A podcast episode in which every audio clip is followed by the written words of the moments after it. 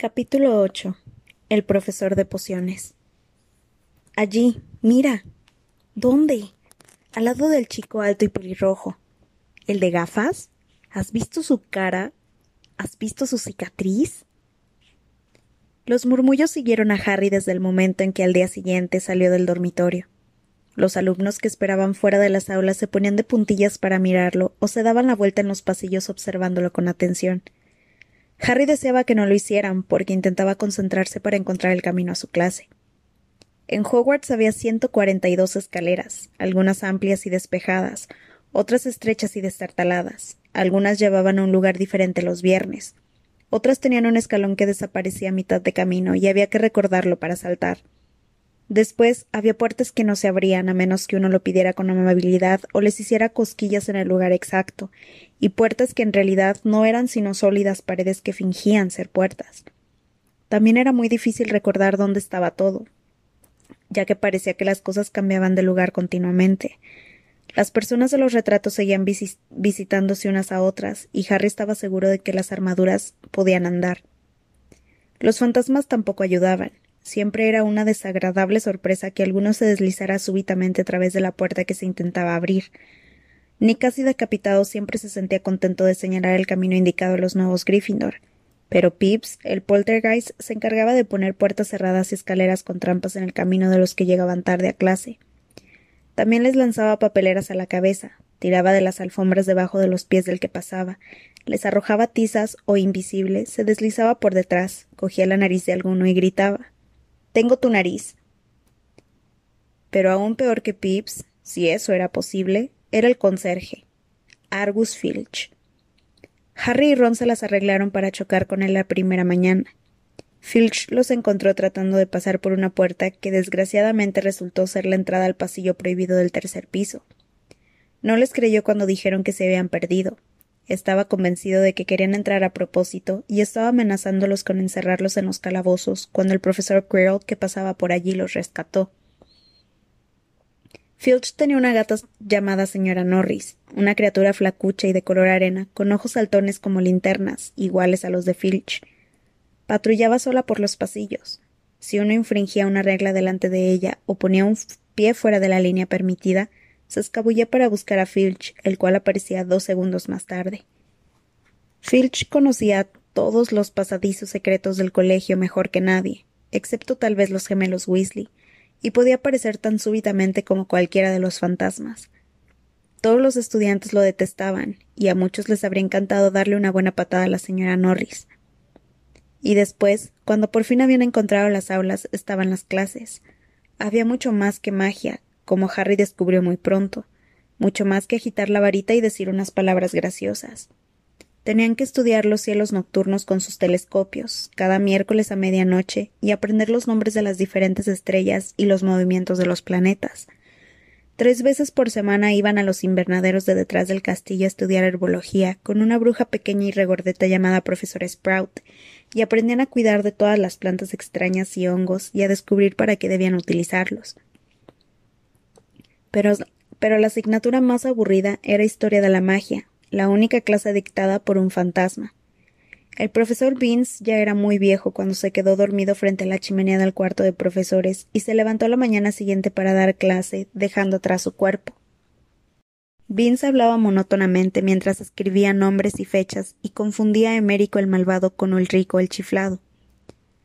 El profesor Flitwick, el de la clase de encantamientos, era un brujo diminuto que tenía que subirse unos cuantos libros para poder ver encima de su escritorio. Al comenzar la clase sacó la lista, y cuando llegó al nombre de Harry, soltó un chillido de emoción y desapareció de la vista. La profesora McGonagall era siempre diferente. Harry había tenido razón al pensar que no era una profesora con quien conveniera tener problemas. Estricta e inteligente. El primer día de clases dio una charla en cuanto se sentaron. Transformaciones es una de las magias más, complejas y peligrosas que aprenderán en Hogwarts, dijo. Cualquiera que pierda el tiempo en mi clase tendrá que irse y no podrá volver. Ya están prevenidos. Entonces transformó un escritorio en un cerdo y luego le devolvió su forma original. Todos estaban muy impresionados y no aguantaban las ganas de empezar, pero muy pronto se dieron cuenta de que pasaría mucho tiempo antes de que pudieran transformar muebles en animales, Después de hacer muchísimas anotaciones complicadas, les dio a cada uno una cerilla para que intentaran convertirla en una aguja. Al final de la clase, solo Hermione Granger había hecho algún cambio en la, cerilla. La profesora McGonagall mostró a todos cómo se había vuelto plateada y puntiaguda, y dedicó a la niña una excepcional sonrisa. La clase que todos esperaban era defensa contra las artes obscuras, pero las lecciones de Quirrell resultaron ser casi una broma.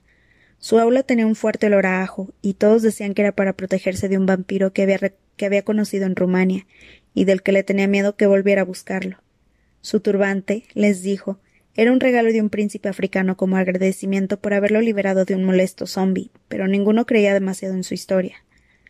Por un lado, porque cuando Seamus Finnegan se mostró deseoso de saber cómo había derrotado el zombie, el profesor Quirrell se ruborizó y comenzó a hablar del tiempo y por el otro porque había notado el curioso olor que salía del turbante, y los gemelos Weasley insistían en que estaba lleno de ajos para proteger a Quirrell cuando el vampiro se acercara.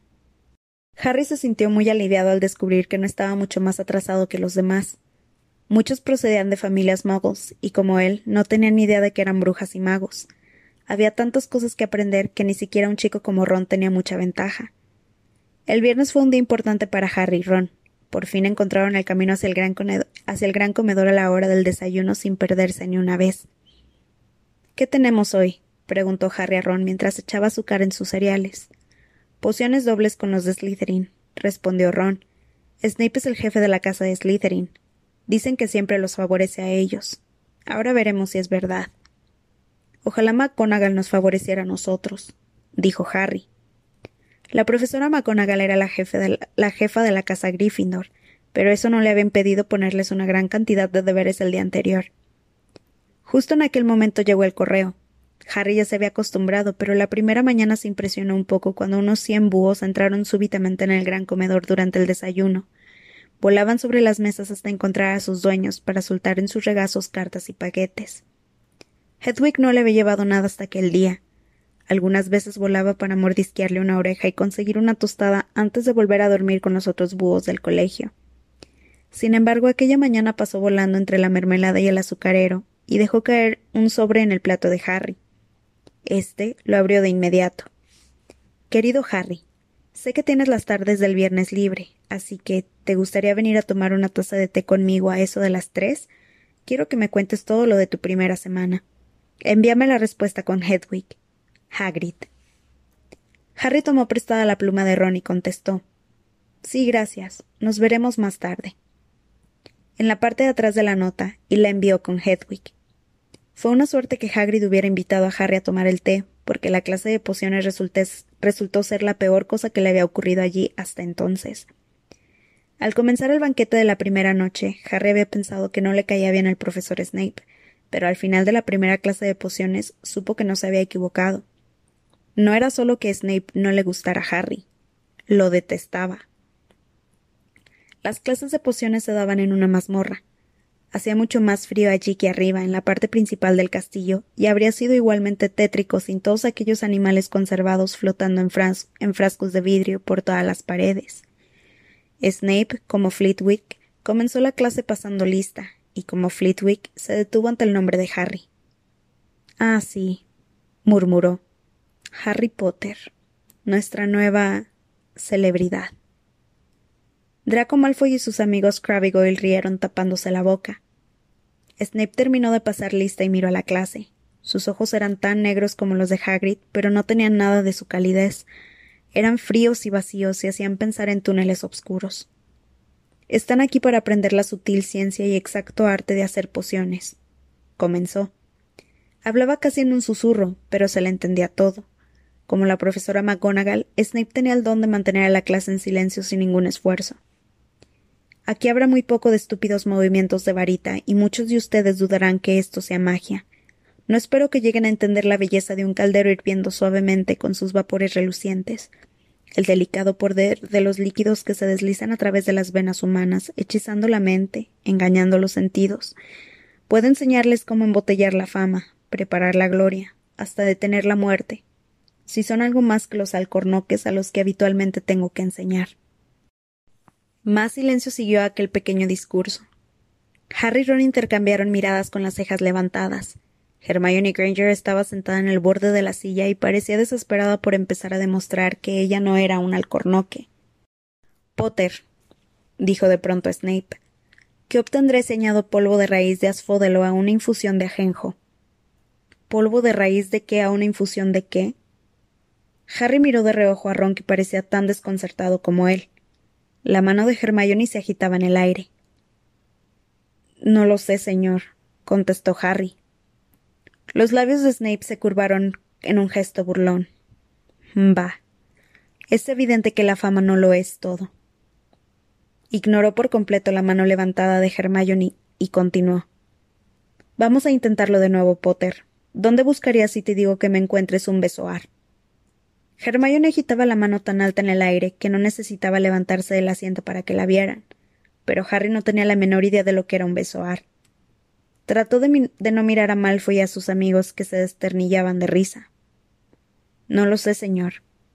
Parece que no has abierto ni un libro antes de venir, ¿no es así, Potter?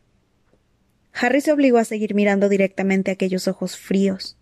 Sí había, sí había hojeado sus libros en casa de los Dursley, pero ¿cómo esperaba Snape que se acordara, acordara de todo lo que había en mil hierbas y hongos mágicos? Snape seguía haciendo caso omiso de la mano temblorosa de Hermione. ¿Cuál es la diferencia, Potter, entre acónito y luparia? Ante eso, Hermione se puso de pie con el brazo extendido hacia el techo de la mazmorra. No lo sé, dijo Harry con calma. Pero creo que Hermione lo sabe. ¿Por qué no se lo pregunta a ella? Unos pocos se rieron. Harry captó la mirada de Seamus, que le guiñó un ojo. Snape, sin embargo, no estaba complacido. Siéntate, gritó a Hermione. Para tu información, Potter, Asfodelo y Ajenjo producen una poción para dormir tan poderosa que es conocida como filtro de muertos en vida. Un besoar es una piedra sacada del estómago de una cabra y sirve para salvarte de la mayor parte de los venenos. En lo que se refiere a conito y luparia, es la misma planta. ¿Y bien? ¿Por qué no están apuntando todo esto? Se produjo un súbito movimiento de plumas y pergaminos. Por encima del ruido, Snape dijo y se le restará un punto a la casa de Gryffindor por tu descaro, Potter. Las cosas no mejoraron para los Gryffindor a medida, Gryffindor a medida que continuaba la clase de pociones. Snape los puso en parejas para que mezclaran una poción sencilla para curar forúnculos. Se paseó con su larga capa negra observando cómo pesaban ortiga seca y aplastaban colmillos de serpiente, criticando a todo el mundo salvo a Malfoy, que parecía gustarle. En el preciso momento en que estaba diciéndoles a todos que miraran la perfección con que Malfoy había cocido a fuego lento sus babosas con cuernos, unas nubes de humo verde y ácido y un fuerte silbido llenaron la mazmorra. De algún modo, Neville se las había ingeniado para convertir el caldero de Seamus en una masa retorcida, y la poción que contenía se derramaba por el suelo y quemaba los zapatos de los alumnos, haciendo agujeros. En segundos toda la clase estaba subida a sus taburetes, mientras que Neville, que se había empapado en la poción al volcarse sobre él el caldero, gemía de dolor. Por sus brazos y piernas aparecían pústulas rojas. Chico idiota. dijo Snape con enfado, haciendo desaparecer la poción con un movimiento de su varita. Supongo que has añadido las púas de erizo antes de sacar el caldero del fuego, ¿no? Neville lloriqueaba mientras las pústulas comenzaban a aparecer en su nariz. Llévelo a la enfermería, ordenó Snape a Seamus.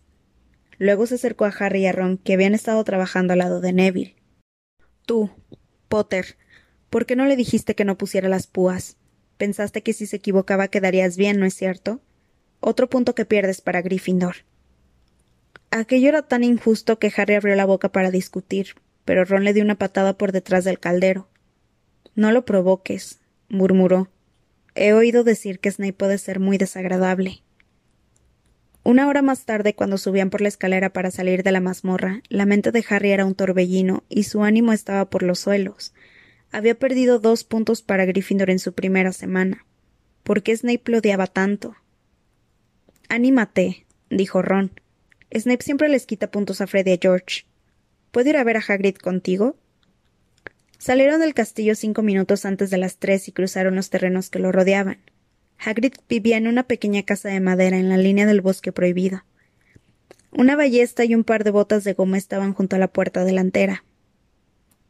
Cuando Harry, oyó, cuando Harry llamó, oyeron unos frenéticos rasguños y varios ladridos. Luego se oyó la voz de Hagrid diciendo Atrás, Fang, atrás. La gran cara peluda de Hagrid apareció al abrirse la puerta. Entren, dijo. Atrás, Fang. Los dejó entrar tirando del collar de un impotente perro jabalinero negro. Había una sola estancia. Del techo colgaban jamones y faisanes, una cazuela de cobre hervía en el fuego, y en un rincón había una cama enorme con una manta hecha de remiendos. Están en su casa, dijo Hagrid soltando a Fang, que se lanzó contra Ron y comenzó a lamerle las orejas. Como Hagrid, Fang era evidentemente mucho menos feroz de lo que parecía.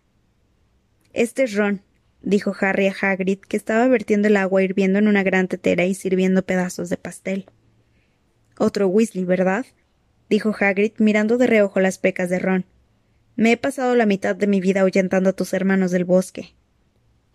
El pastel casi, casi les rompió los dientes, pero Harry y Ron fingieron que les gustaba, mientras le contaban a Hagrid todo lo referente a sus primeras clases. Fang tenía la cabeza apoyada sobre la rodilla de Harry y babeaba sobre su túnica.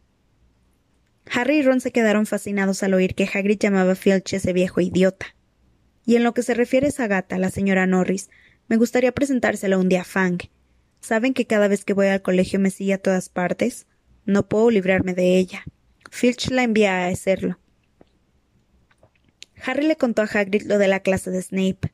Hagrid, como Ron, le dijo a Harry que no se preocupara, que a Snape no le gustaba ninguno de sus alumnos. Pero realmente parece que me odia. Tonterías, dijo Hagrid. ¿Por qué iba a odiarte? Sin embargo, Harry no pudo evitar pensar en que Hagrid había mirado hacia otro lado cuando dijo eso. ¿Y cómo está tu hermano Charlie? preguntó Hagrid a Ron. Me gustaba mucho. Era muy bueno con los animales. Harry se preguntó si Hagrid no estaba cambiando de tema a propósito. Mientras Ron le hablaba a Hagrid del trabajo de Charlie con los dragones, Harry miró el recorte del periódico que estaba sobre la mesa, bajo la tetera. Era del profeta. Última hora sobre el asalto en Gringotts. Continúan las investigaciones del asalto que tuvo lugar en Gringotts el 31 de julio. Se cree que se debe al trabajo de magos y brujas tenebrosos desconocidos. Los duendes de Gringotts insisten en que no se han llevado nada. La cámara que se registró había sido vaciada aquel mismo día. Pero no vamos a decirles qué había allí, así que mantengan las narices fuera de esto si saben lo que les conviene. Declaró esta tarde un duende portavoz de Gringotts.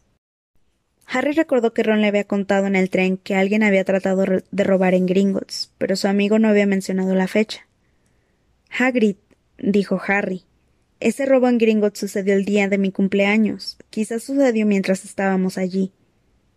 Aquella vez no tuvo dudas. Hagrid decididamente evitó su mirada.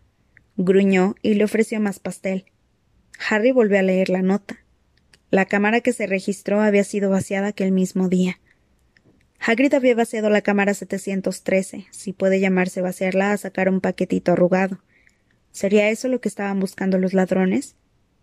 Mientras Harry y Ron regresaban al castillo para cenar, con los bolsillos llenos del pétreo pastel que fueron demasiado amables para rechazar, Harry pensaba que ninguna de las clases le había hecho reflexionar tanto como aquella merienda con Hagrid. ¿Este había sacado el paquete justo a tiempo? ¿Dónde podía estar? ¿Sabría algo sobre Snape que no quería decirle?